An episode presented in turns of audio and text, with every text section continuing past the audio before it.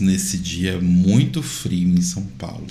Vou te dizer que tá uma delícia trabalhar presencial na semana mais fria do ano. Sai, Só Caruara. que não. Carbonara, não tá no momento, meu amor, de você passar em cima do teclado pisando nele. Fica aqui quietinho. Ô, Tá. vovô, colabora, vovô. É, mas enfim, estamos aparentemente na semana mais fria do ano. Então, a mensagem que eu queria deixar aqui iniciando o podcast é: um, PM, governador e prefeito, filhos da puta que expulsaram pessoas que estavam num prédio que era um hotel ali na, na Rua Augusta. E se você tiver blusas de frio sobrando em casa, faça uma doação de blusas de frio para pessoas. cobertores, Isso, exatamente. roupas quentes No geral. geral. Bom, e roupas normais também, mas é que o foco agora no frio, roupas de frio, né? e cobertores. Exato. É, então, procurem campanhas. Carbonara tá dando umas porradas no tela. É, tá irritado. Mas enfim. Vovô, não, vovô, não, não, não, não, não, não. Bom, Não, não, não. ele ali.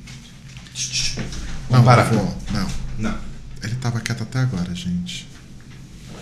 desce. Temos uma nova iluminação. Toda semana a gente tem uma nova iluminação aqui, né? A gente tá Mas- testando. Mas, essa tá bem legal. O contraste com o meu moletom verde-limão, amarelo-limão, Verde limão. tá bem Amarelo limão. É, o, o limão siciliano é amarelo e ele é um limão. O que não significa que é a cor dele. ok. Enfim, né, gente? É, hoje a gente tem vários assuntos pra falar, então eu vou começar já com o nosso primeiro. Ah, outro disclaimer, gente. Por causa do frio e do, do vento absurdo que tá aqui em São Paulo, vocês vão.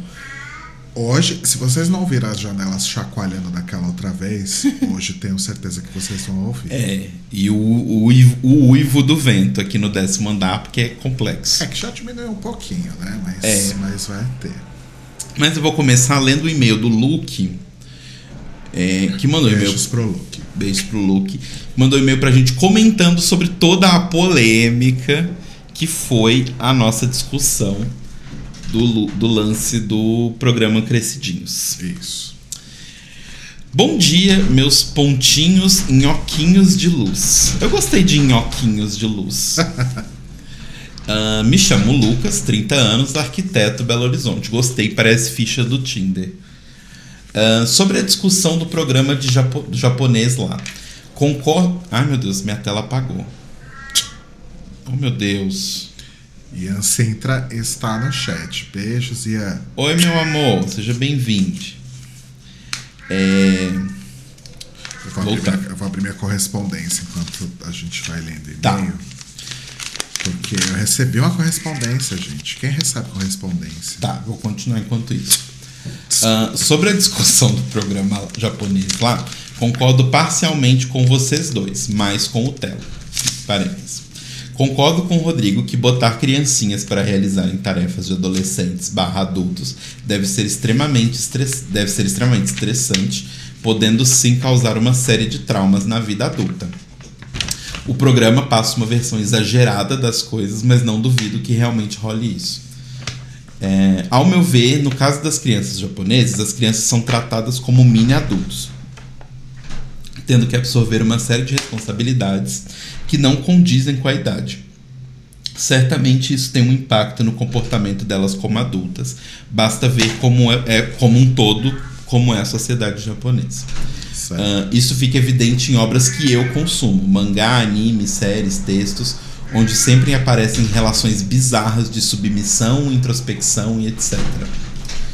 Ah, contudo, acredito que seja desproporcional a comparação com crianças que trabalham no sinal barra semáforo aí das suas localidades, né? Cada lugar fala de um jeito. Ah, por pior que seja a situação no primeiro caso, sim, é uma merda. As crianças no sinal, vou chamá-las assim para facilitar, carregam um fardo imensamente maior. Suas obrigações vão muito além de realizarem tarefas domésticas ou serem obedientes. Elas, infelizmente, têm o dever de ajudar a colocar comida em casa. Além de todo o desgaste psicológico, essas situações sempre vêm acompanhadas de uma série de privações físicas, mentais e sociais, tipo comida, escola, moradia digna, relações com, uh, com crianças da mesma idade e mais uma infinidade de coisas. É uma situação de vulnerabilidade real, né? Sim. É, enfim, eu não consegui explicar essa comparação da última vez, não vou tentar agora também. Não, mas, mas eu até no final, quando eu terminar de ler, eu vou até falar sobre isso, porque eu. eu é sobre justamente o ponto aqui. Que é o que você falou no dia, e por isso a gente teve uma leve discussão. Você não estava comparando as duas situações. Estava falando que uma coisa é traumática, a outra coisa também é traumática. Em escalas diferentes, em proporções diferentes, mas ambas são traumas. E uma é porque a, a sociedade leva que a criança tem aquele trauma, e a outra é a sociedade inventou que quer botar num programa de TV aquele trauma. Então, do tipo. Eu, esse, isso que eu tirei, entendeu? Do, do, do, que você falou, do tipo. Se a gente pode escolher não fazer crianças passarem por traumas, por que, que a gente está escolhendo fazer elas passarem por traumas, né? Justo. Uh, tá. Tô mandando esse testamento Uh, e já peço desculpas porque antes de eu, é, de eu fazer casa para burguês, como o Luke falou, ele é arquiteto, uh, meu trabalho era focado em projetos sociais, sociais barra urbanísticos, onde eu lidava diariamente com moradores de aglomerados e ocupações. Inclusive, minha pós-graduação é nisso: planejamento urbano e produção social no espaço. Me desculpe a carteirada. Isso. Uh, parte do nosso trabalho, além de fazer o diagnóstico do lugar, era entender as relações familiares entre si e com o lugar. Isso me deu a oportunidade de conhecer e conversar com muita gente, inclusive com crianças dessas famílias. Infelizmente, uma boa parcela delas tinham que ajudar em casa, vendendo algo no sinal, catando latinha, cuidando dos, dos afazeres domésticos, o irmão mais novo, cuidando dos irmãos mais novos, etc. Enfim, meu ponto é: ambas as situações são uma merda onde até cabe a comparação em muitos aspectos, mas no geral de uma forma simplificada achei desproporcional a comparação, visto que a situação uh, das crianças de sinal é bem mais degradante. Uh, na real, acho que me senti um pouco indignado com a comparação feita no programa, mesmo por conhecer a realidade, muito por conhecer a realidade dessas crianças de perto. E, gente, pelo amor de Deus, eu sei que num programa de pouco mais de uma hora não dá para vocês se aprofundarem no assunto e tal. PS. PS1. Meu Deus, que programa agoniante. O das crianças japonesas, no caso. PS2, mil desculpas pelo e-mail enorme. PS3, amo vocês. Parabéns pelo conteúdo e amo ver vocês toda semana. É uma forma de matar um pouquinho as saudades. Beijos, meus nhoquinhos de luz. Ah. Beijo, Loki. Beijo, amigo. Não tem nada que pedir desculpa. Eu nem achei o e-mail tão grande assim. É, mas eu acho que o ponto é esse, assim, que eu entendi depois né? Pensando com calma e ouvindo o podcast. Que o você Ronan. Jura que você foi ouvir? Sim, é para entender se eu, se eu tinha sido desrespeitoso com você em algum Imagina, momento. em nenhum momento. Mas eu fui também para entender, mas o lance é a sua comparação não é que você estava comparando uma coisa com a outra. Você estava só dizendo que são duas situações traumáticas. Uma é uma situação que as pessoas não têm escolha e, e as crianças acabam caindo e fazendo essas coisas, de vender coisas no sinal. A outra, nós temos a escolha. Então, se nós temos a escolha, Sim. por motivos de que fazer isso com a criança, né? É, anyway, acho que por mais que eu tente explicar e, e novamente não vou perder meu tempo fazendo isso, é, talvez eu pudesse ter escolhido outras analogias que fossem mais é, cabíveis, né? mais balizadas. Né? Eu basicamente comparei banana com maçã. Mas estamos aí. É nóis. A vida é assim, né? Exato. E bom, vamos aos assuntos da semana. Primeira coisa, semana passada eu tinha prometido que eu ia comentar o disco da Florence. Porém, eu tive uma semana muito louca, onde eu levei esse aqui para pai pro pro como é que chama? O, o negócio de fazer o exame. Aí eu acho que eu peguei uma gripe lá, ou enfim, peguei em algum outro lugar na festa que a gente foi no fim de semana. E aí eu fiquei ruim esses dias, e aí tá um frio do. Enfim, várias coisas para dizer que eu não consegui ouvir o disco da Florence. Eu vou ouvir essa semana, provavelmente.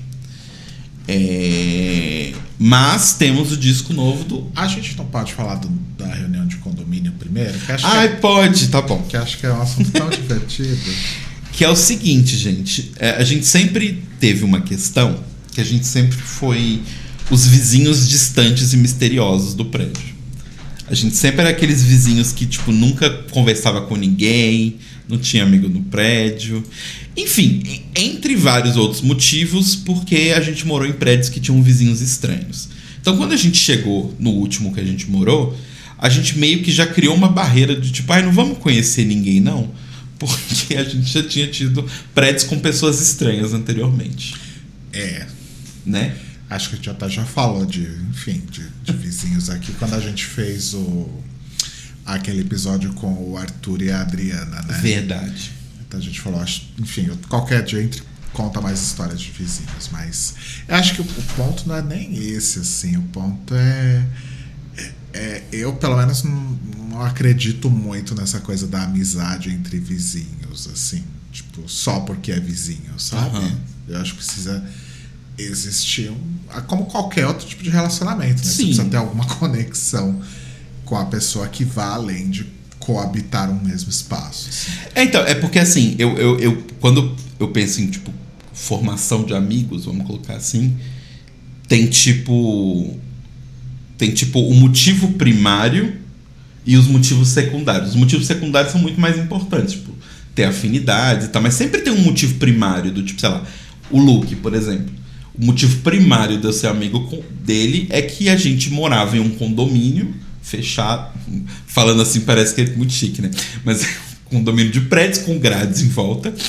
É, e que tinha um bando de criança. Então, tipo, as crianças que eu brincava na rua era com as crianças do condomínio. Eu conheci ele brinquei com ele. Inclusive, a primeira vez que eu conheci o Luke foi jogando Queimada.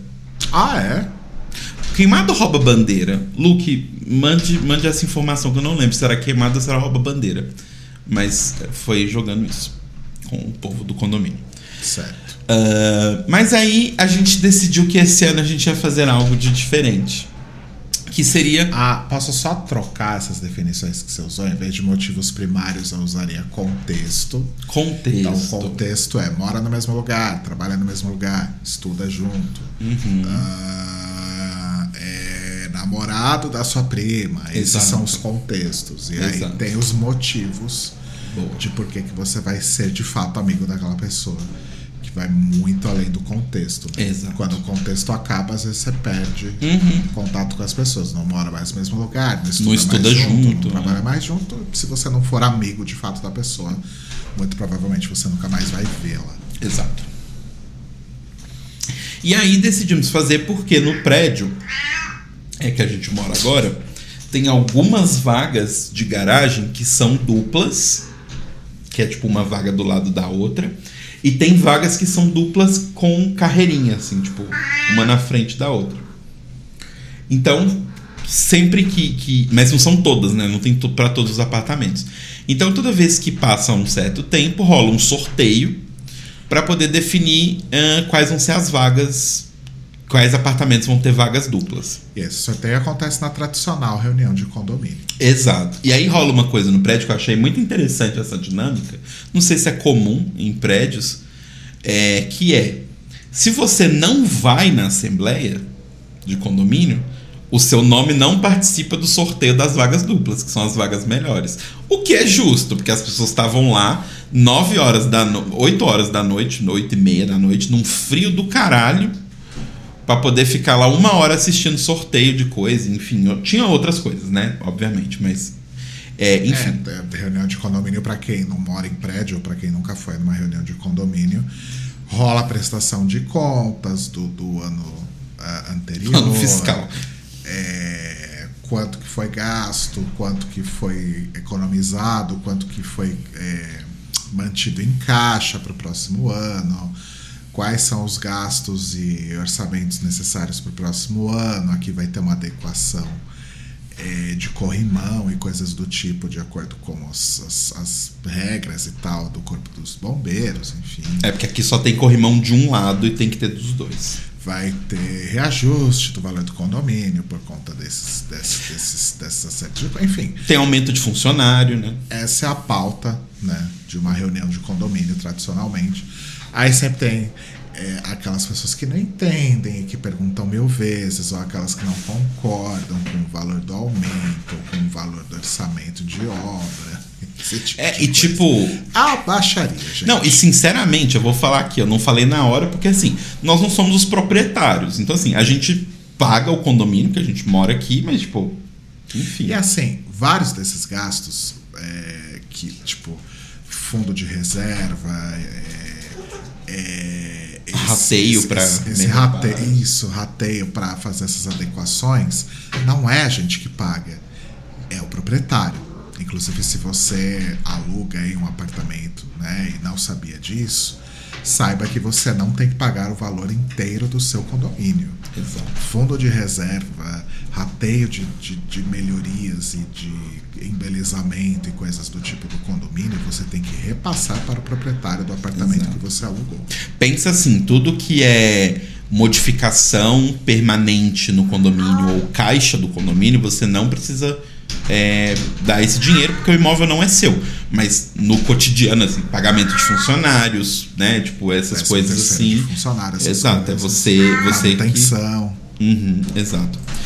E assim, aí o que eu tava comentando, que o povo tava reclamando lá do, do aumento, mas eu, sinceramente, dividindo o aumento lá do, dos funcionários por três, que é a quantidade de funcionários, eu achei pouco, Eu na achei verdade, o pouco. aumento deles. Achei bem pouco. É, tipo, eu achei meio, tipo, bom, ok, né? Mas enfim.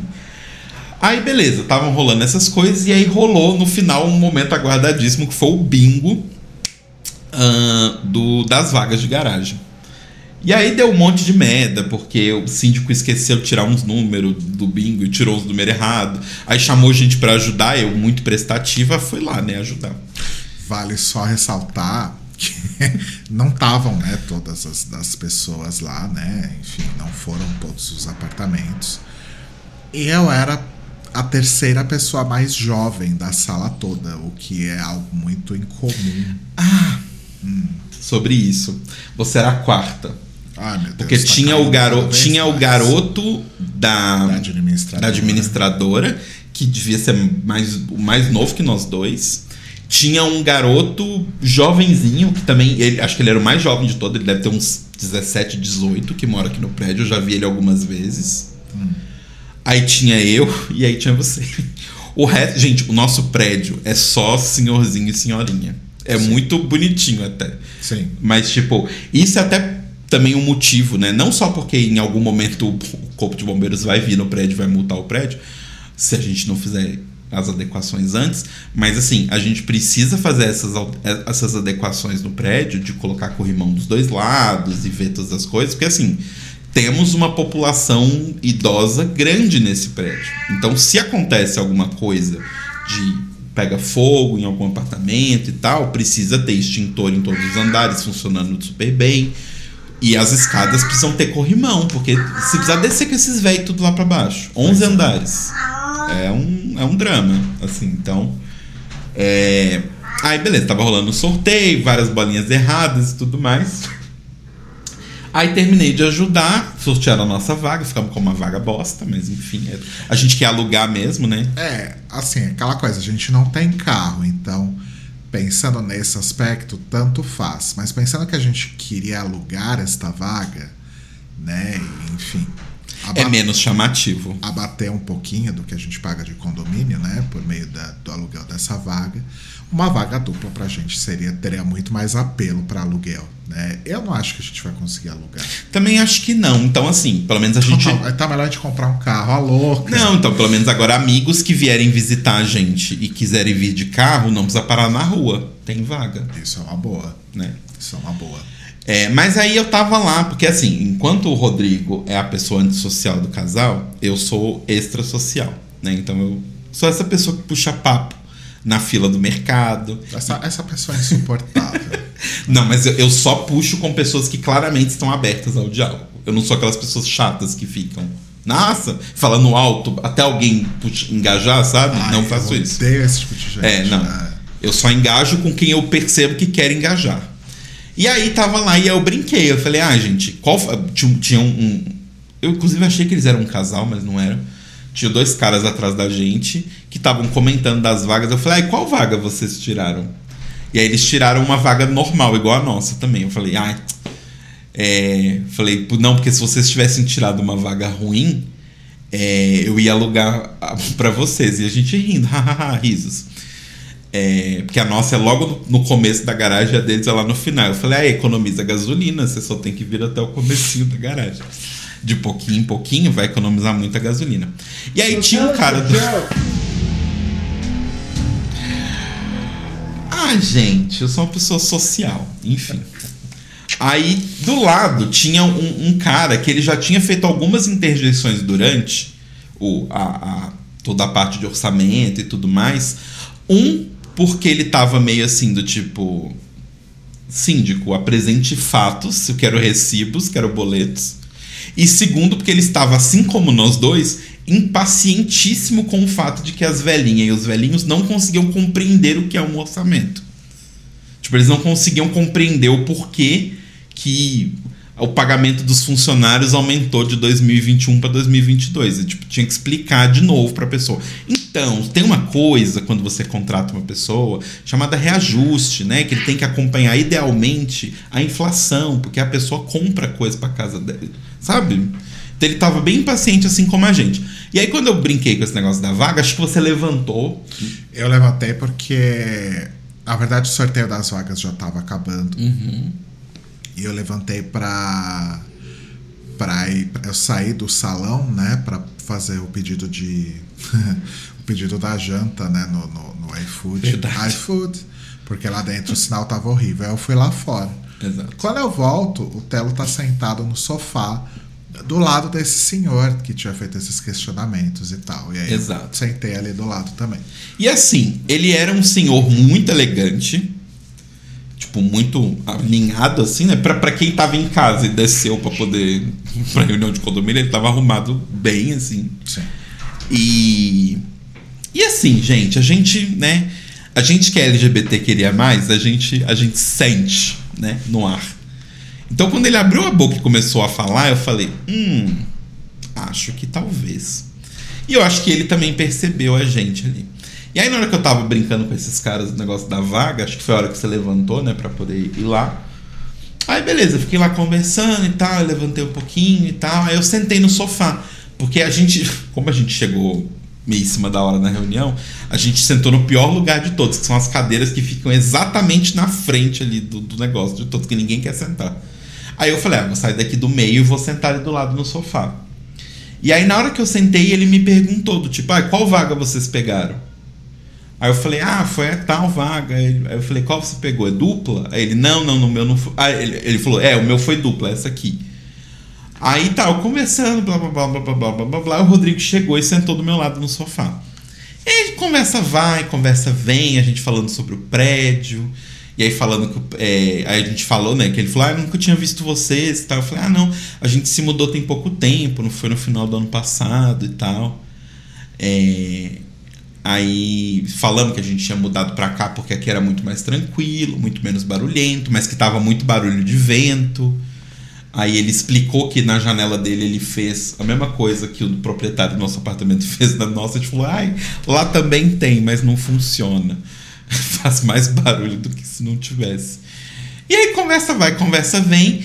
Aí ele falou que ele mora lá, aqui, né, no prédio, sei lá quantos anos. Não lembro agora quantos anos que ele falou. Não lembro também mas que ele é, se mudou para lá junto com o companheiro dele. Não, ah, não foi exatamente isso. Ele falou que é, que ele estava pensando em mudar Verdade. porque o apartamento dele é muito grande para uma pessoa. Para uma pessoa.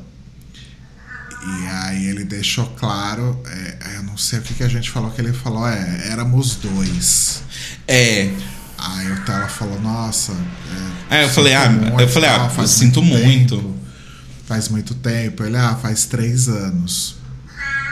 E aí, conforme a gente ia conversando, ele soltou, tipo, ah, porque eu e ele a gente morava aqui há muito tempo, alguma coisa assim. É. Né? E aí, tipo, eu queria. Porque, assim, como ele. Como a gente tava num, num salão cheio de gente falando, assim, eu já sou meio surdo mesmo. Eu, eu não entendi que ele tinha falado ele. Sério? É, a primeira vez que ele falou eu não, não entendi. Aí eu falei, ai, eu vou soltar que eu sou LGBT também, porque dependendo da reação dele, eu sei se ele falou ele ou ela, né? Que não vai mudar o fato. Tipo, se, se ele falasse, ai, gays, eu falava, vai tomar no cu, velho, filho da puta, e ir embora. Mas não foi isso. Que absurdo. Aí. pois é, eu sou antissocial, grosso. Ah. Aí eu falei, falei, ah, não, é. Que ele falou que eles estavam juntos sei lá quanto tempo. Eu falei assim, ah, não, a gente tá junto há 11 anos. Aí ele falou que eles estavam juntos. E aí é o ponto de, de discordância da conversa, porque eu entendi que eles estavam juntos há 37 anos. Isso. E eu entendi que eles estavam juntos há 23 anos. Ele até falou, ah, é uma vida, né? É. É, eu fiquei pensando, nossa, 30. e, enfim, aí eu fiquei fazendo umas contas de cabeça e eu cheguei à conclusão que ele deve ter mais ou menos uns 70 anos. Sim. E ele realmente parece ser um, um senhor de 70 anos. Sim, mas tá bem, assim. Ele não tá, tipo, caquítico. Ele tá, tipo. Ele tá senhor de 70 anos, nível Grace and Frank, assim. Sim. Que as pessoas têm. Oito, a, a Jane Fonda tem 80 anos e parece que tem 60 Tem e poucos. é. Dinheiro também, né? Aí a gente conversando e tal, puxando papo, e conversa vai, conversa vem. Enfim, fizemos meio que um amigo gay no prédio. É, e aí é uma coisa interessante, né? Porque é, voltando àquela história de contextos e tudo mais, né?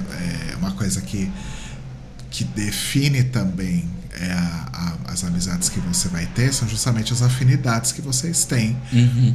com as pessoas. E eu até morei em prédios, ah, o prédio que eu morava na República, por exemplo, tinha vários LGBTs, né? É, Na verdade, tinha que contar os héteros que tinha naquele no meu andar eram quatro apartamentos, três deles eram ocupados por pessoas LGBT. Um tempo depois, os quatro apartamentos do andar passaram.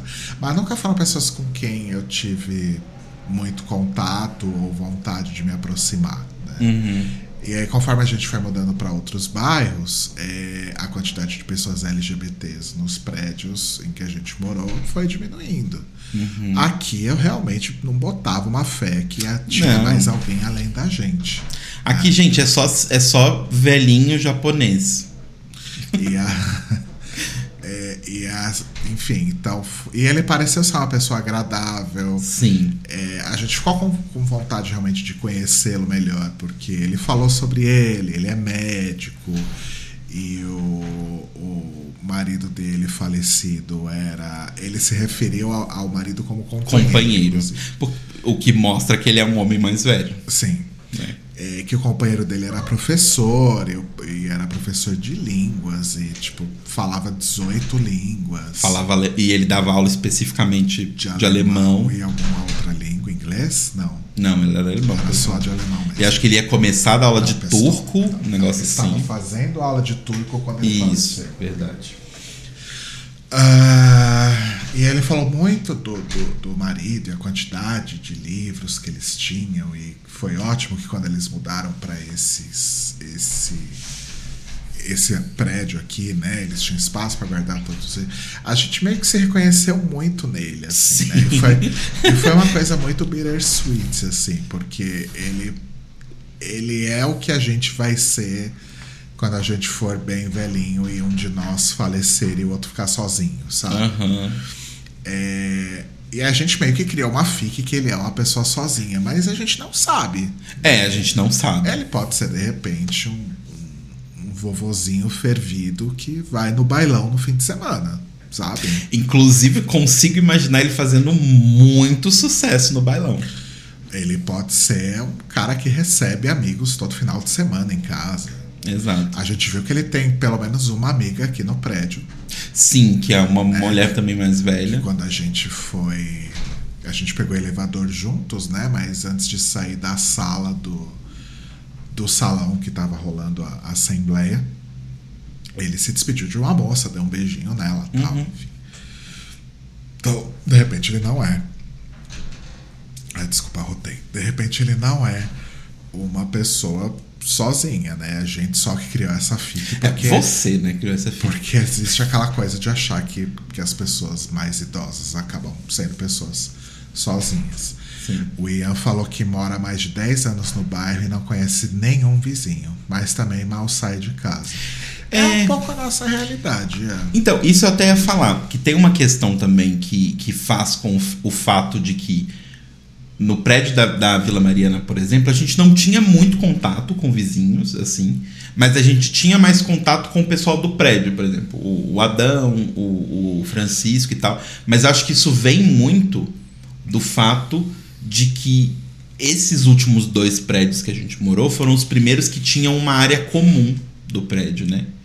Porque, tipo, na República, o único lugar que a gente encontraria alguém naquele prédio era no elevador. Ah, no hall do andar, amor. Eu sempre encontrava os vizinhos de andar. no Não, hall. mas assim, mas pensa. Tinha lá o profe- aquele que era professor de inglês. Não, eu sei, mas eu digo, pensa em tempo de discussão, tempo de, de, de, de, de, de assunto. No hall, vocês estão ali do lado das portas, né? Não tem muito. Sei, não, não vi muita, muita diferença, na verdade. É, acho que talvez no Cambuci fosse mais difícil, porque era, eram dois apartamentos por andar e não tinha elevador, então no máximo você encontrava a pessoa ali entrando no prédio e subindo a escada, mas Sim. às vezes nem isso, né? É. Enfim. Mas a gente tá num. Pelo menos eu, né? A gente conversou ontem, mas não sei se o Rodrigo mudou de opinião. Mas assim, eu, eu estou com uma vontade de um dia convidar ele pra vir aqui em casa. Sim, eu tô E animadíssimo. tipo, a gente, sei lá, fazer um, um bolo, fazer um chá, sabe? Sei lá, e, e, tipo. Ele realmente parece ser uma pessoa muito legal pra conversar. Sim, tipo, a gente muito clicou assim, sabe? Ele foi super simpático. Ele não tinha motivo pra ser simpático e ele puxou o assunto e foi simpático, E sabe? a gente tá empolgadíssimo pra fazer amizade com uma pessoa que tem 70 anos. E acho que isso diz muito a, a respeito de nós hoje. Não, não, não é por isso. Não, não diminua, não seja etarista e não diminua ele a idade dele. Mas é muito engraçado isso, né? Como a gente tem essa tendência de ser etarista. Tipo, é, se ele não tivesse puxado o papo, ah, a gente provavelmente não teria puxado papo Não. com ele. E, e a gente ia ficar muito naquela coisa do tipo, ah, ele é uma pessoa velha, o que, que ele tem a- o que, que ele tem de comum com a gente? Né? O que que, por que, que ele seria uma pessoa do nosso convívio? Sim. Tipo, Mas sabe uma coisa que eu sinto um pouco disso? Eu acho que isso vem um pouco, não totalmente, mas acho que isso- essa separação que a gente tem de pessoas mais velhas e tal, eu acho que vem um pouco dessa coisa do respeito que nós, pelo menos brasileiros, cultura brasileira, a gente tem pelas pessoas mais velhas. Eu acho que ele cria, de certa forma, um afastamento. É- é- de forma muito resumida, é tipo quando as pessoas chamam a gente de tipo senhor. Ah, o senhor poderia fazer isso pra mim? A partir do momento que adicionou um nível de tratamento, entre aspas, envelheceu a gente. Do tipo, tem um pouco essa relação, né? E eu Sim. acho que, tipo, talvez a gente se afaste um pouco. Não necessariamente porque a gente falar, tipo. Ai, não quero ser amigo dessas pessoas. Mas é que, tipo. Pelo menos eu penso assim. Eu tenho tanta coisa de não querer incomodar aquelas pessoas que estão ali, porque elas já viveram a vida delas todas, elas estão querendo descansar, que eu não ia puxar papo. Porque, do tipo, eu, eu, eu sinto que eu iria atrapalhar, sabe? Do tipo. Ah, pode ser também. É, é aquela coisa do, do distanciamento pelo, do respeito, né? É, tipo, por exemplo, tem umas senhorinhas eh, japonesas que a filha delas, a filha de uma delas, né, sempre vem visitá-la nos fins de semana, normalmente, traz um, um filhinho. E aí, várias vezes que eu tô chegando no prédio, ou saindo do prédio sábado, elas estão sentadas no hall de entrada do prédio. Eu sempre cumprimento e tal, às vezes eu fico lá esperando o elevador e, tipo, né, falar ah, bom dia e tal. Mas, tipo, eu não vou puxar assunto, porque elas estão tendo a conversa delas. Não, uma comparação, uma, uma, uma comparação mais efetiva é com os nossos vizinhos aqui de baixo. Ah, Uhum. a, a gente nem tinha mudado ainda, a gente tinha já alugado o apartamento e a gente veio aqui fazer algumas coisas e a gente conheceu os vizinhos do apartamento imediatamente embaixo do nosso. é, que é um casal, né, um homem e uma mulher e um filhinho pequeno. E eles foram mega simpáticos com a gente, sabe? Tipo, super dando boas-vindas mesmo. Menininho super gracinha. Já encontrei com eles na rua, já encontrei com eles no elevador. E a gente sempre faz aquele small talk, sabe? Nosso tempo, né? Ah, o feriado, vai fazer o quê no feriado? Uhum. Mas não vai sair disso. Não. Porque o que, que a gente tem em comum com um casal hétero que tem um filho? Sabe? Tem uma coisa que a gente tem em comum. Eu não tenho, talvez você tenha. É... Traduz para as pessoas que estão ouvindo só o podcast. É, ele gosta do, do da, da mesma coisa que a Laganja gosta. O pai da família. Inclusive o dia inteiro que Deus deu para ele. A criança, né? É. Podia ser a mãe. É que você falou ele, então ah. só pode ser o pai da família. Mas o, o dia inteiro que Deus deu para ele, esse homem tá fumando maconha. Impressionante. Enfim, é, estamos aqui para julgar. E não é um julgamento. Não, não é um julgamento. É só porque assim, ele fuma exatamente embaixo da janela do meu escritório. É, então, incomoda, involuntariamente, eu fumo maconha o dia inteiro. O cheiro às vezes incomoda um pouco mesmo. É, mas enfim, não tem muito por que a gente se aproximar deles, né? Ok, são vizinhos, são legais, são pessoas simpáticas. Talvez se, se a gente tiver alguma emergência, a gente pode, provavelmente pode recorrer Sim. a eles, que eles vão ajudar. Mas são pessoas que a gente vai frequentar a casa, sabe? Que a gente vai chamar pra, pra vir aqui tomar chá e comer bolo. Enfim. Exato. Nossa, a gente tem 90 anos. Já o nosso amigo homossexual. LGBT. E a gente não pode deixar esse contato se perder. Exato. É, tem essa questão de que ele passou pelo que a gente tá passando, né? Que é tipo construir uma vida do lado de, outra, de outro homem, no meio de uma sociedade que no caso dele era ainda pior na questão de machismo, mas assim, sei lá, e eu acho que tipo eu, eu, eu respeito muito pessoas mais velhas, não vou falar idosas, mas pessoas mais velhas que sejam LGBTs, porque essas pessoas tomaram muito cacetete de polícia e, e, e apanharam bastante antes da gente poder estar aqui beijando na rua, casando, etc. Um bom ponto. O Ian perguntou se tem muitos velhos. Uh, será que tem velhos, muitos velhos bolsomínios? É, Olha. Ian, considerando essa questão de. de é, como é que eu vou colocar isso? De orientação política, digamos assim, hum. ou falando de bolsominions, é, de caráter, né? A gente sabe que tem LGBTs bolsominions. Uhum. Né? Então talvez o fato desse nosso amigo ser LGBT, talvez isso não exclua o fato dele ser bolsominion. Torço muito para que não. É. Agora sim, aqui no prédio eu nunca vi manifestações. Tipo, o nosso prédio não é um prédio, por exemplo, onde as pessoas colocam bandeira do Brasil na janela, sim. sabe? Então, Nunca vi sei. nenhuma bandeira do Brasil, não tem nenhum carro, pelo menos dos que eu vi, né? É, com bandeirinha e essas coisas assim, adesivos e Mas, tal. Assim, é, é provável que é tenha. provável. E não necessariamente velhos. Podem ser os vizinhos aqui de baixo, talvez sejam, inclusive. Não sei. Mas é. pelo menos foram gentis e simpáticos com a gente. É, o que a gente sabe assim, é, esse prédio é um pouco fora da curva de uma forma muito boa que é, eu acho que a gente nunca foi maltratado. Tem um porteiro só que aparentemente não gosta muito da gente.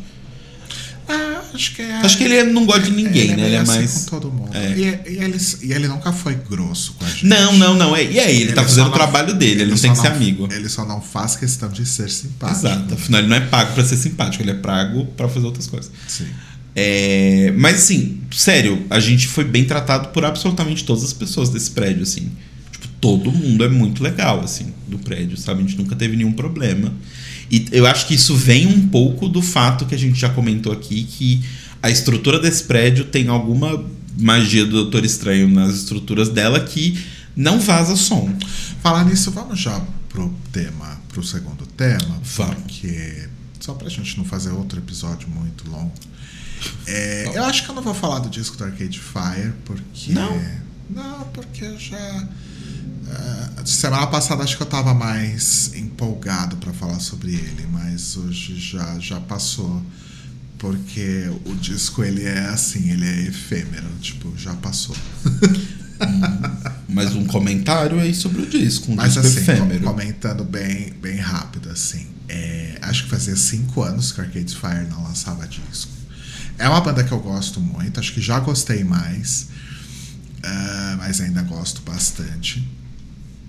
E aí eles lançaram esse disco tal. E eu tava já um pouco preocupado quando eu ouvi os singles, porque é, eu tava achando tudo muito good vibes demais. É, quando a gente fala de Arcade Fire, eu acho que tem é, três, três, não, não sei, acho que tem alguns temas principais que que eles trabalham em cada um dos discos. Então, Arcade Fire ele, ele tem discos que tem é, músicas que tem uma temática muito saudosista e uma temática muito de, de, de relembrar coisas do passado, da infância, da adolescência, que são, por exemplo, o Funeral e o The Suburbs. E tem álbuns que são bem pessimistas, assim. É, termos de como a gente se relaciona com as pessoas e como a gente se relaciona com a tecnologia ou como a gente deixa de se relacionar com as pessoas por conta da tecnologia, que são Neon Bible e Reflector. E cada um dos discos tem a sua vibe ali, é, musicalmente falando, né? Uh, e aí tem o Everything Now, que foi o do disco anterior, que não, sinceramente, não foi um disco que eu ouvi muito. Eu acho que ele tem músicas boas, é, mas eu não sei se ele funciona muito bem enquanto disco.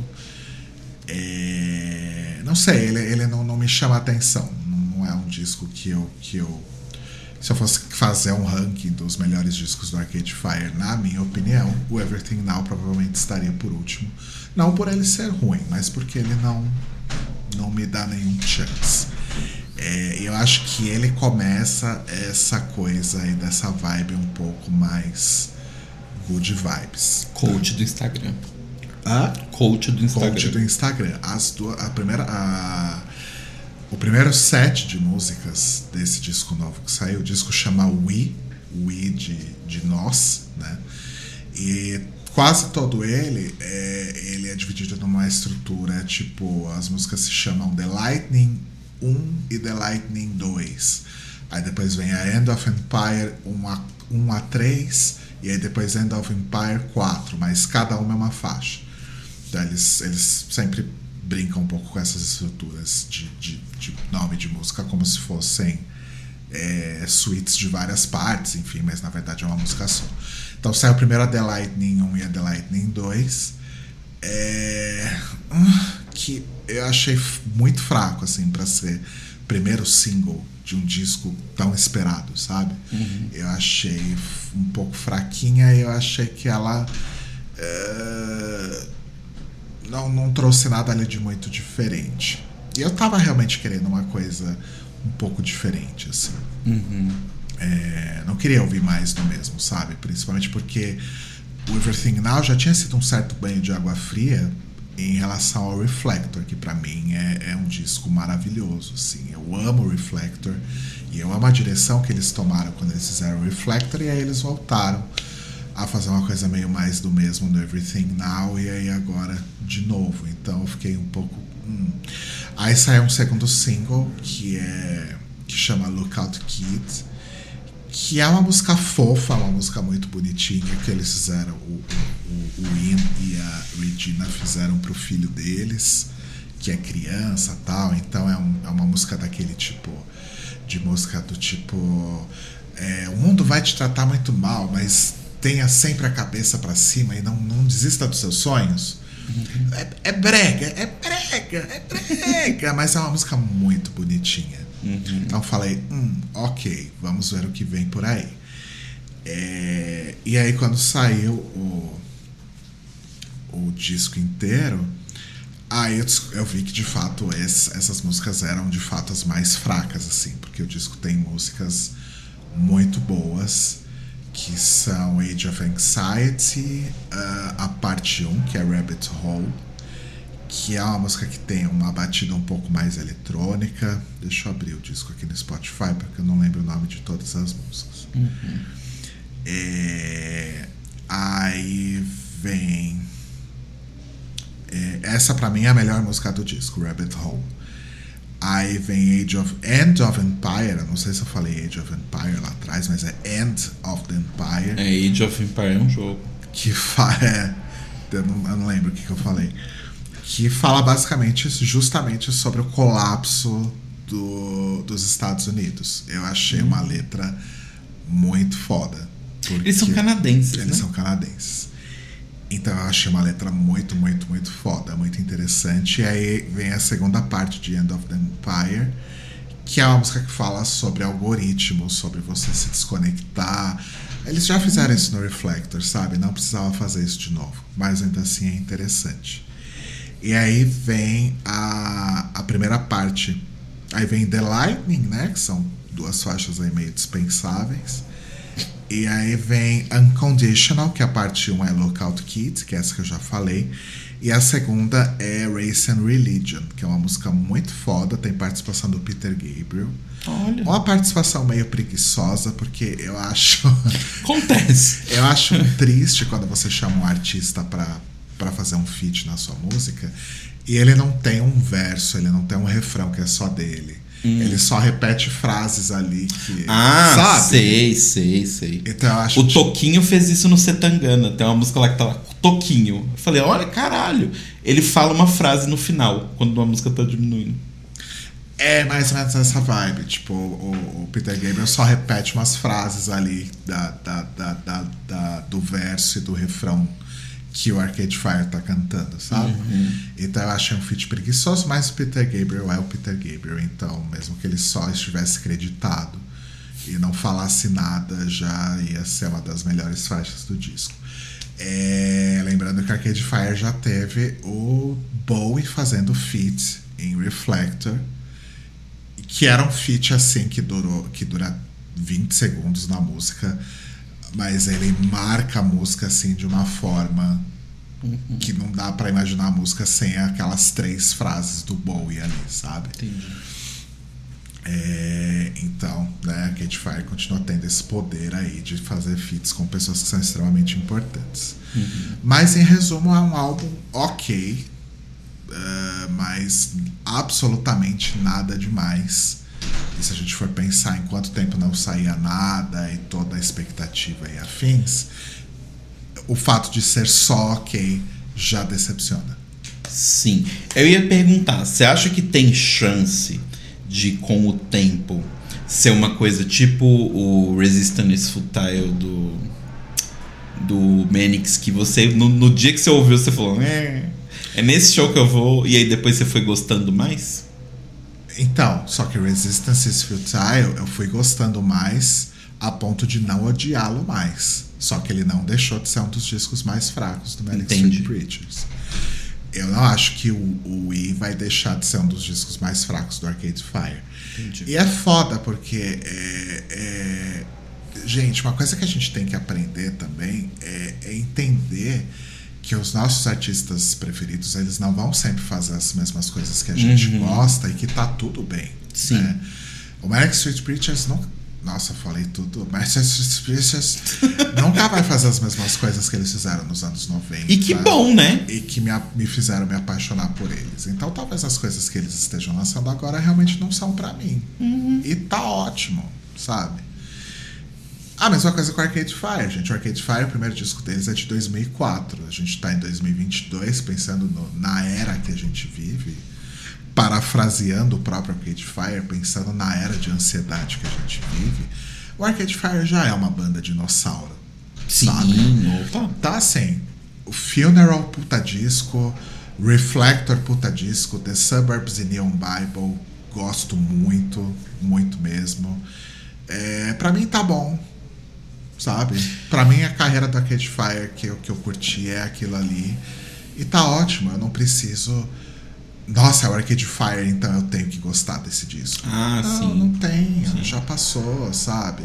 Talvez é, eles lancem um, um outro disco que vá ser que eu vá achar genial, lembrando que estou falando apenas da minha opinião aqui, Uhum. antes das pessoas acharem que eu tô cagando regra, tipo, né, tá tudo bem. Eu sei que tem um monte de gente que odeia o Reflector, tá tudo bem, gente, vocês não precisam gostar, eu amo. É, gente, é, é, tipo, eu acho que é importante as pessoas terem gosto diferente. Mas isso é muito normal, tipo, e eu acho, igual você falou, eu acho saudável que o artista vá fazer outras coisas, sabe? Tipo, eu ficaria meio preocupado se, tipo, o artista lançou um disco em 2004 e ele ainda está lançando o mesmo disco a cada três anos. Isso é, tipo, Não sei se eu quero seguir uma pessoa que faz a mesma coisa repetida, repetida, repetida, sabe?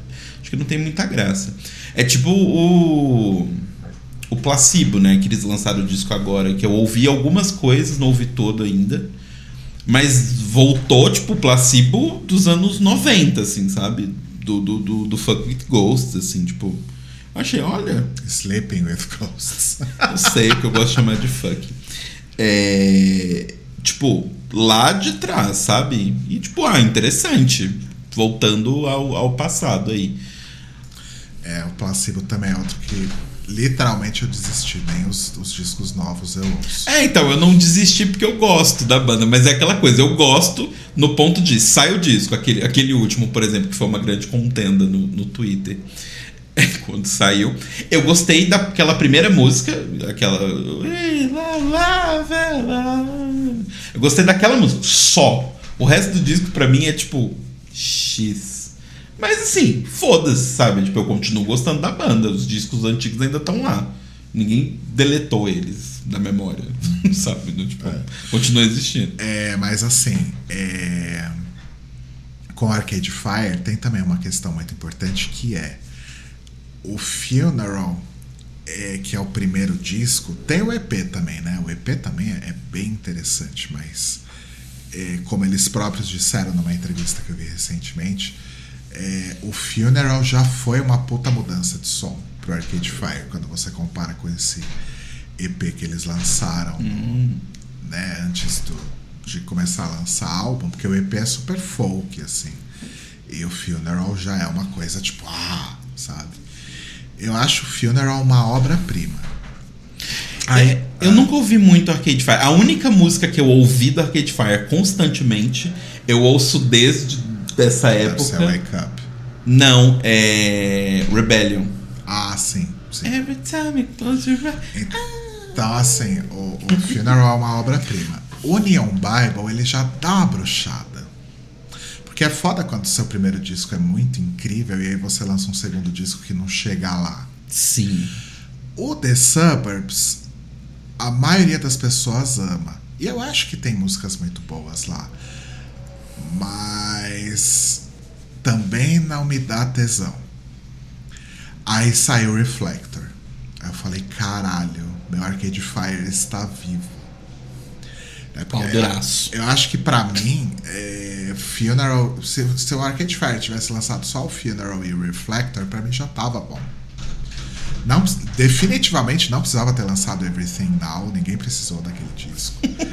É, e o Wii eu ainda tô, né? Enfim, acabou de lançar, então acho que não custa eu ouvir mais várias vezes aí. Pra Ah, ver se eu mudo sim. de opinião. Gente, matem bandas na cabeça de vocês. É, eu acho que precisa cair essa coisa do tipo, é a minha banda preferida, então eu preciso gostar de tudo que eles fazem. Não precisa. E não precisa ser sua banda preferida pro resto da vida, não. É tipo o. Eu tava até lembrando o nome da, da banda porque eu não, não lembrava.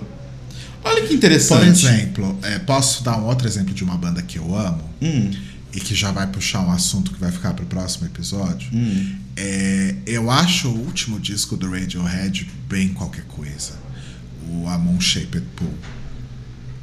Hum. Eu acho ele bem qualquer coisa. Até porque ele é basicamente um disco de sobras. Sim, sim. Tipo, ai, vamos pegar todas essas coisas. E é muito claro que ele é um, um disco de sobras, Ele não tem né? coesão, né? Não, e do tipo, eles não escondem. Do tipo, claramente tem músicas ali que, tipo, ah, essa música era pra sair. é, tipo, aquela música que eu sempre falo com você, que é a continuação de Nude, porque ela tem uma batida igualzinha, tipo.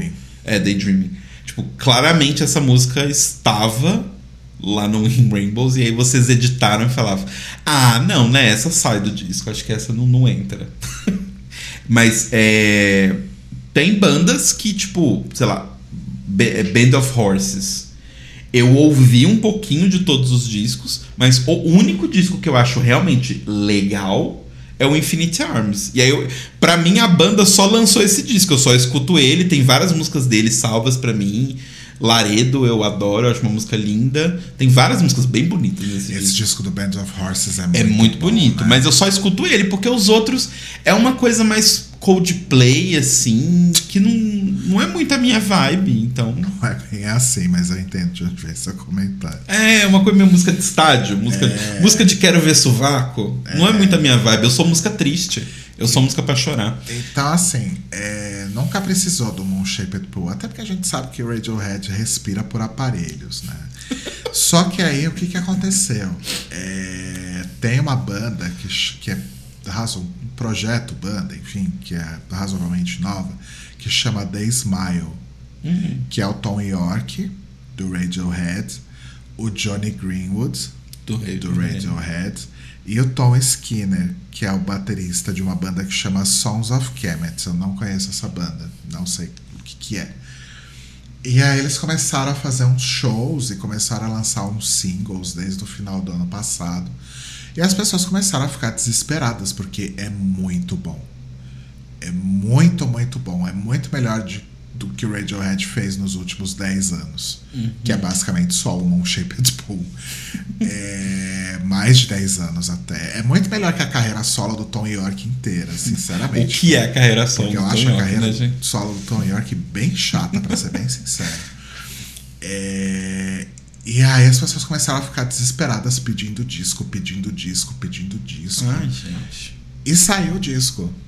E o disco é, ó, um primor, assim, é uma das melhores coisas que eu ouvi nesses últimos anos. Olha. É foda demais. É Vou- foda, foda, vou- foda vou demais. ouvir. E eu acho que é uma prova disso, sabe? O Radiohead não precisa mais existir, ele pode acabar e tá tudo bem. E tá tudo bem. E Sabe? tipo, a discografia tá lá, você ainda pode, pode ver. Quando discos é, fizerem aniversários, né, tipo de 20, 30 anos, podem rolar coisas muito legais, tipo, rolou essa exposição. Essa exposição não, é um- é jogo VR, basicamente.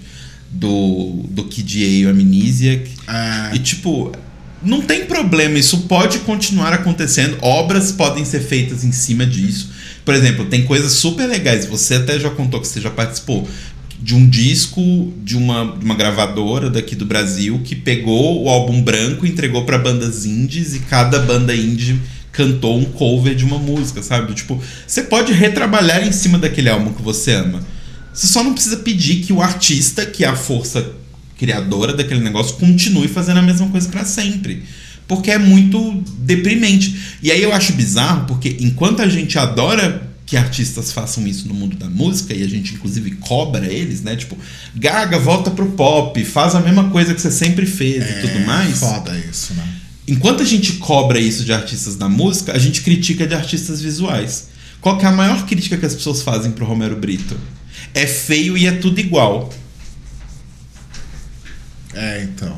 Sabe? Vocês querem que música seja sempre igual. Mas o Romero Brito não pode fazer sempre o mesmo quadro. Tipo, vocês têm que se decidir, galera. O mesmo quadro feio, no caso. É, não, mas assim, é um senso estético que seja, mas enfim. Sim, ele tá lá fazendo a coisa dele no canto dele. Se você não gosta, o que você faz é ignorar e olhar pro outro lado, né? Mas enfim. Enfim. É, isso posto, vamos para o último tema. Vamos para o último tema, mas não vai demorar muito, não. Tá. É só um, um recado aí pra pra quem tá assistindo a gente na Twitch ou pra quem tá ouvindo o podcast. A gente vai falar sobre o filme do Doutor Estranho. E a gente vai falar de fato sobre o filme. Com spoilers. É, com spoilers. Então, se você não viu e você ainda quer ver e tal, vai embora e a gente se vê semana que vem. Exato. Beijos. Calma, antes de você ir embora, tem um anúncio. Está chegando o nosso episódio 100. Está chegando o nosso episódio 100. E nele faremos um episódio de perguntas e E respostas. nele faremos um. Só que isso só funciona se vocês mandarem perguntas pra gente, né? Para que a gente possa dar as respostas. Exato. Então o que, que eu vou fazer? Beijos, É. Bi. Oba tá aqui com a gente. Ei, Bi, beijo. É, então, assim, o que, que vocês precisam fazer? Vocês precisam mandar perguntas pra gente. Podem mandar por DM, podem mandar por e-mail, podem mandar por. Bom, as nossas duas DMs, né? Podem mandar no Instagram. Eu vou tentar abrir caixinhas de perguntas semanalmente para as pessoas mandarem e ficar lá guardado no Instagram. Então, mandem perguntas, porque depende de vocês. Se não for vocês, esse programa vai ter 10 minutos de duração. É, lembrando que nossos Instagrams são arroba Leite Cruz, arroba Telo Caeto, T-H-E-L-L-O. C-A-E-T-O. É... E o nosso e-mail é mais um podcast de casal, tudo por extenso, arroba gmail.com. Exato. E agora adentramos os spoilers de Doutor Estranho. Gente, eu tô muito chocado com o que eu tô lendo aqui. Hum. Desculpa, não tem absolutamente nada a ver.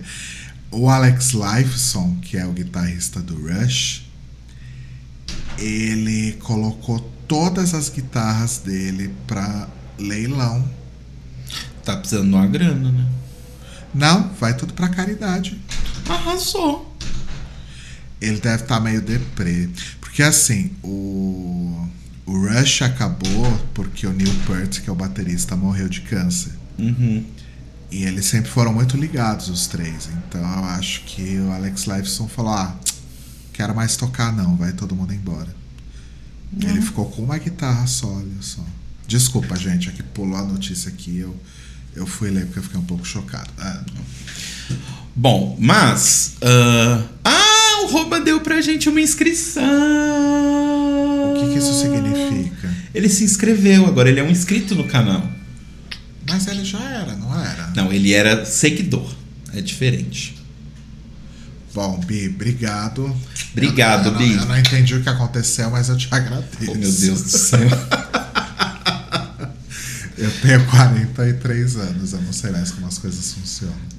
É, enfim, Ah, voltando. voltando. O filme Doutor do Estranho. Doutor Estranho no, no Multiverso da Loucura. O que eu fico meio assim, porque assim. não é tão multiverso não e nem é tão loucura, assim. Mas tudo bem. É, eu, eu vi uma crítica da Mikan que foi muito boa que ela Ah, fez. ah, o, o título em inglês é Multiverse of Madness, É, alguma coisa Multiverse assim. of Madness. Então era, just- era realmente pra ser o multiverso da loucura mesmo. Sim, sim, sim. Tá. É, mas a Mikan fez uma fez uma, um comentário que eu achei muito válido que é não é tão multiverso, nem é tão loucura assim quanto se esperava, mas pode ser que isso tenha sido melhor pro filme, porque assim, o meu problema com os últimos filmes da Marvel e assim, eu, detalhe, eu gostei dos filmes, tá?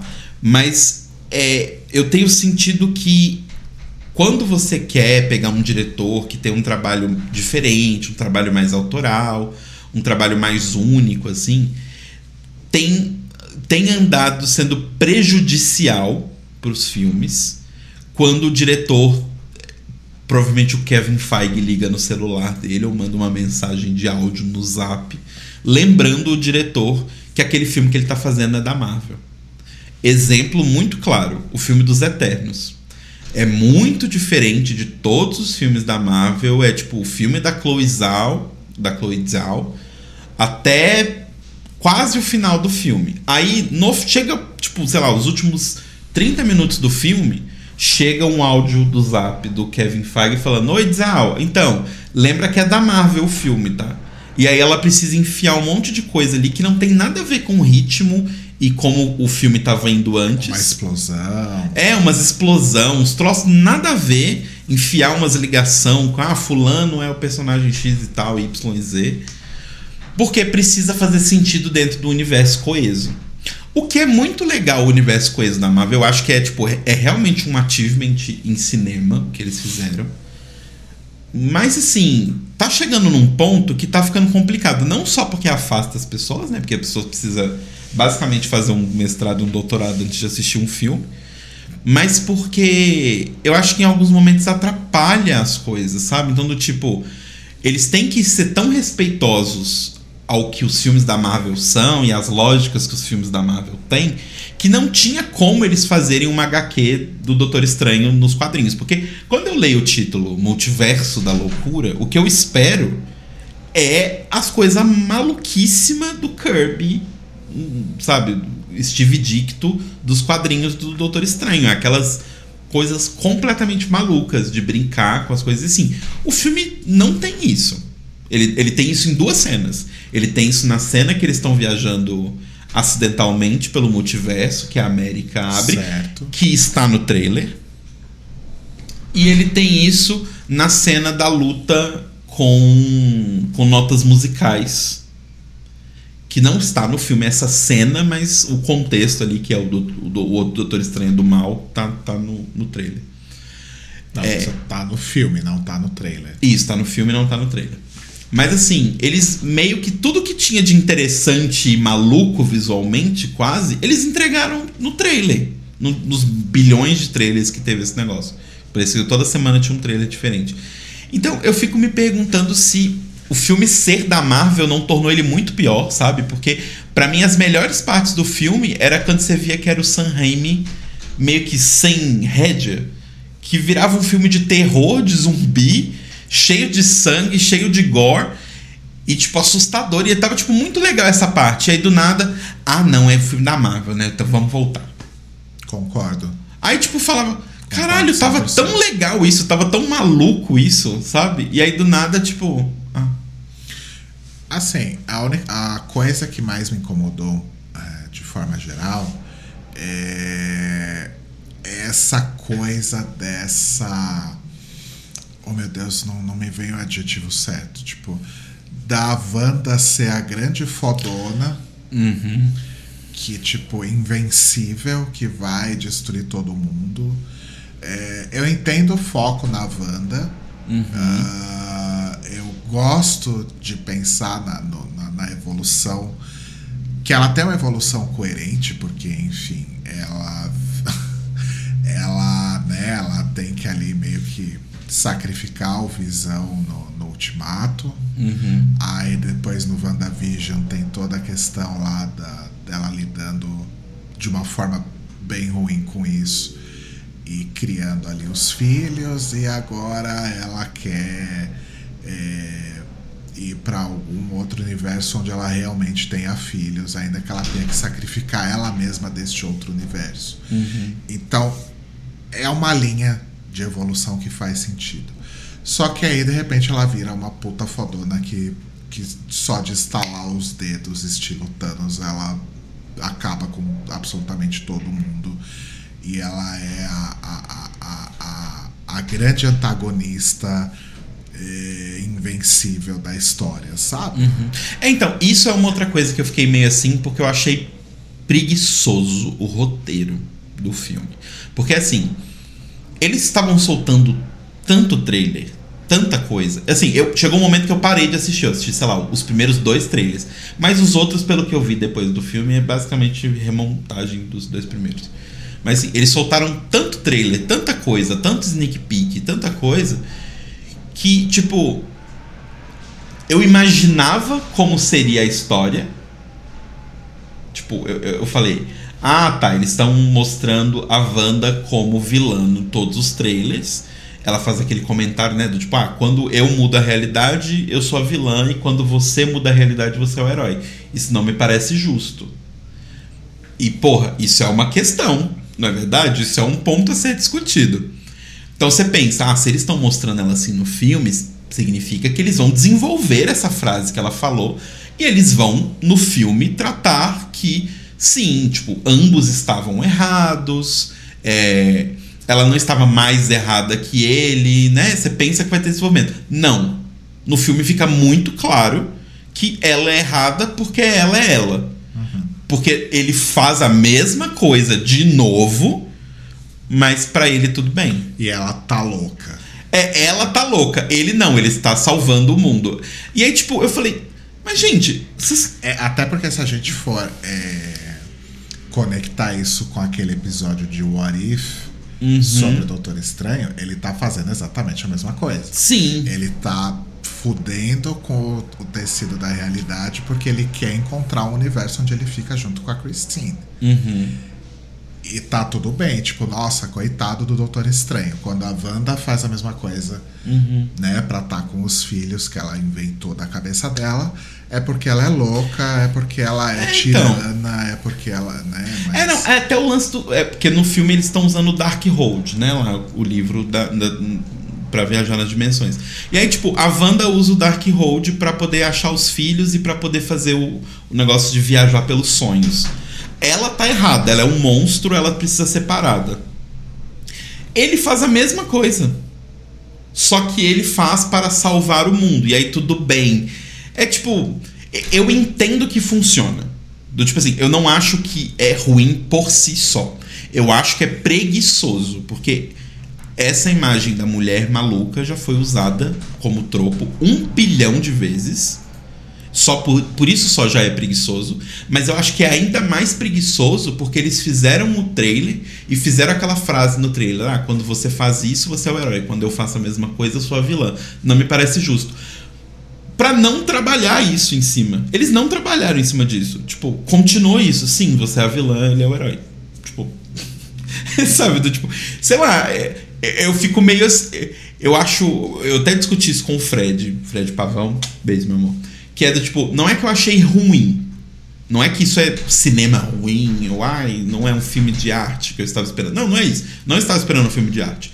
Eu só acho que se existe um profissional, vários profissionais, né, que estão escrevendo um roteiro, que trabalham com cinema, que são super fodões, que estão lá numa sala escrevendo um roteiro, e eu na minha casa, eu simples, jovem, designer, consigo pensar a mesma coisa que eles, e falar. É, isso é meio a saída fácil, né? E aí eles vão lá e fazem isso, eu sinto que é meio pobre. Uhum. Sabe? Do tipo, pô, vocês têm todos os recursos do mundo. Vocês podem fazer o que vocês quiserem e aí vocês escolhem fazer o óbvio. É. É bem isso. Sabe? Do tipo, sei lá, eles podiam ter resolvido isso de formas tão mais interessantes, sabe? Do tipo, de ter vários Doutores Estranhos, várias Wandas de várias realidades, e no final das contas eles perceberem que, sei lá, a forma dela de resolver as coisas e a forma dele não são assim tão diferentes, e eles vão precisar juntar as duas formas, sabe? É uma mensagem muito mais poderosa do que, tipo, é, realmente. Será que eles não quiseram deixar a coisa complicada demais pro público? Então, o Fred comentou isso, mas aí eu acho que entra o primeiro problema que eu falei.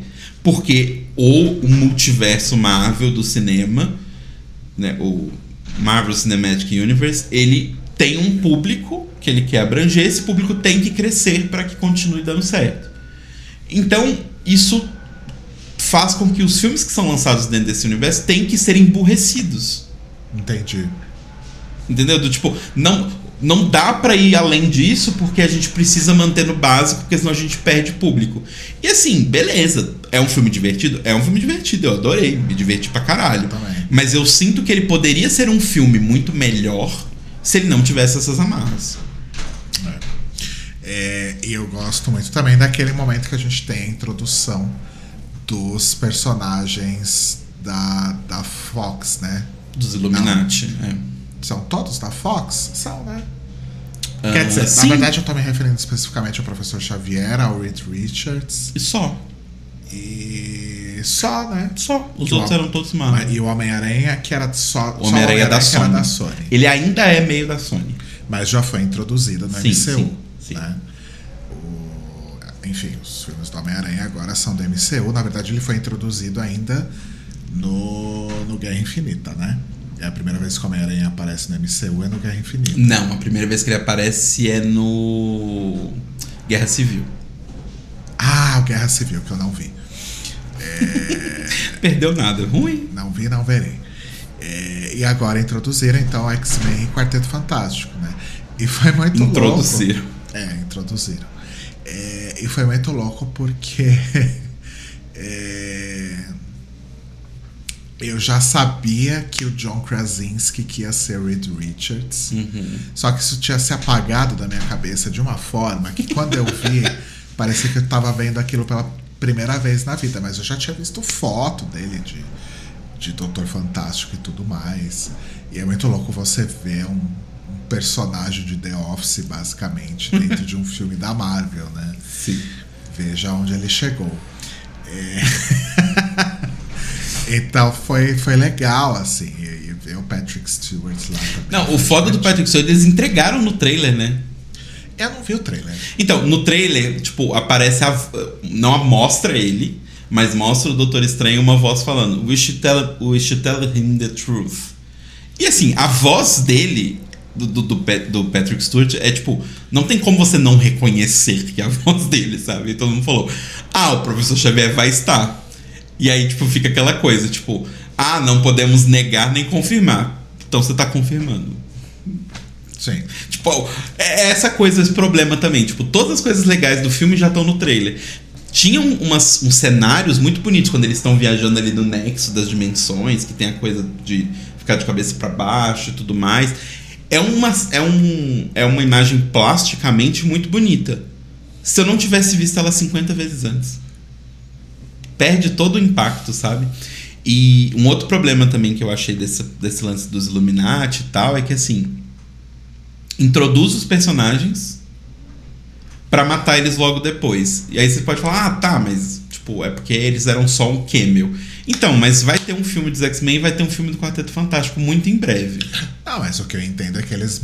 E agora tem a desculpa, né, gente? Agora vai morrer e voltar a gente o tempo todo, porque. Exato. Agora temos estabelecido que existem infinitos universos. Mas aí entra a minha questão.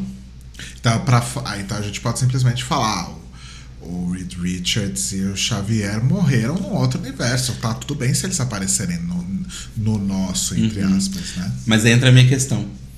Se todo o trabalho deles é deixar mais simples, isso complica muito mais. Porque as pessoas vão falar, ué, ele não tinha morrido. Aham. Uhum. Que é a questão de quadrinho. Qual que é a dificuldade de você inserir uma pessoa, um civil, no mundo de quadrinhos hoje em dia? Como é que você vai explicar, primeiro, 70 anos de história para ele? de quadrinhos. E segundo, que ah, fulano morreu, mas aí depois ele voltou. Porque é uma lógica que só faz sentido ali dentro. E aí, tipo, eles passaram esse tempo todo evitando lógica de quadrinhos nos filmes, porque é muito confuso, para agora botar uma lógica de um jeito meio torto. E aí, sei lá, e aí eu fico pensando, tipo, outra coisa que me chateou muito. Eu gosto muito do Doutor Estranho, sou muito fã do personagem, desde antes do filme do Cumberbatch. É Rodrigo me deu um quadrinho, o ano 1 do Doutor Estranho, em, sei lá, 2012, Nossa. A gente tinha começado a namorar. É, tempo. muito tempo atrás.